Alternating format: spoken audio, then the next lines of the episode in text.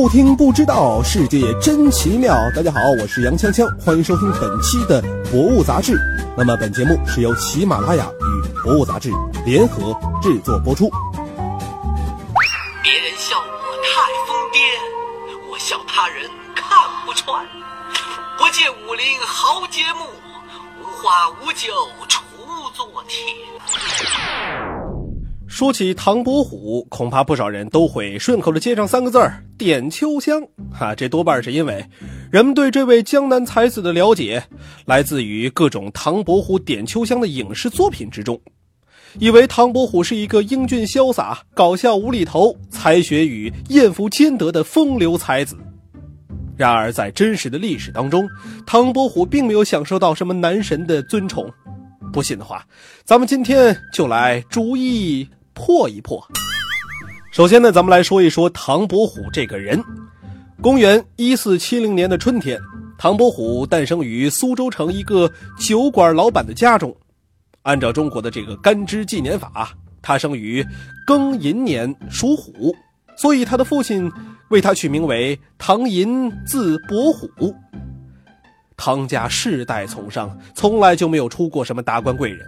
所以呢，他的老爹将光耀门楣的这个希望就寄托在了唐寅的身上，而唐伯虎呢，也是不负众望，从小就聪明过人，十五岁首次参加科举，就以第一名的成绩考上了秀才，被乡人传为神童。后来参加了乡试，他也考了第一名，高中解元，所以呢，也得到了唐解元的称号。眼看着功成名就，初代高富帅就要练成了。然而，唐伯虎却遭到了人生中的一大重创，但也正是因此，让他变得风流起来。哎，各位听官且慢，在这儿呢说一句题外话，这里说的风流可不是咱们所认为的桃花运。很多人以为以唐伯虎的才华，按今天的话来说，什么秋香啊、石榴姐啊，估计都得硬生生的往他身上扑了，身边肯定也整天莺莺燕燕。可是事实上，唐伯虎是一个非常专情的人，虽然有过三段婚姻，但是从来没有纳过妾。点秋香这个风流韵事儿更是无稽之谈。秋香确有其人，只不过呢，她的原型是南京名妓灵奴儿。灵奴儿号秋香，比唐寅大二十岁，二人唯一的交集只是先后师从同一个老师沈周学画。很难想象，这对儿不在一个时代、身处两地的人会有什么风流韵事呢？所以说啊，唐伯虎的风流应该是他行事作风风流，跟女人并没有什么关系。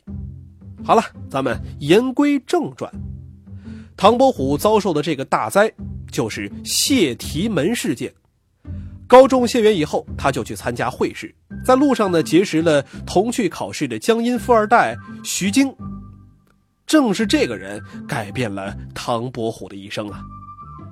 要说徐经，估计一般人都不知道他是谁，可是他的曾孙子是鼎鼎有名的徐霞客。就像是今天的高考一样，那时呢也有考生会在考前押题，先写几篇啊现成的文章，如果内容真的跟考题挨上了边儿，就可以减少临场发挥的压力了。这个呢，徐经就一直在钻研这件事儿。还曾拿一道题目请唐寅代笔，当做是自己的题库。那么这个问题啊，就出在这篇文章上。这次主考官出的题啊，太冷门了，很多考生根本就答不上来。然而在改卷子的时候，考官却发现了两篇鹤立鸡群的好文章，不仅是切题，而且行文流畅。这老兄啊，心里一高兴，脱口而出：“这两张卷子肯定是唐寅和徐经的。”可是这句话传了出去，流言蜚语立刻遍布全城。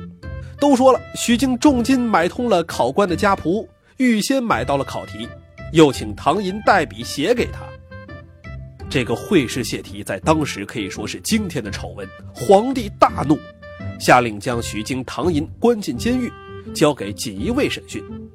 可是最终也没有查出什么确凿的证据。但是因为徐经曾带着礼物觐见主考官。唐寅也在曾经明知考官是谁的情形下，请他给自己的诗集作序，于是皇帝认定这三个人之间有问题，判徐经和唐寅答卷无效，从此不准再参加科举。从此以后，入仕途无望的唐寅只好重新探寻自我价值。他背起了行囊，花了九个多月，先后游历各地名山大川，之后便开始靠卖文卖画为生，每日呢只与纸砚为伴。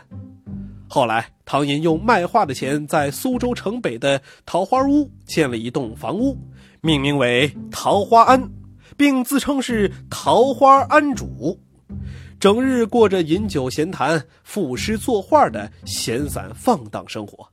并自称江南第一风流才子，那么这个就是他风流名声的由来了。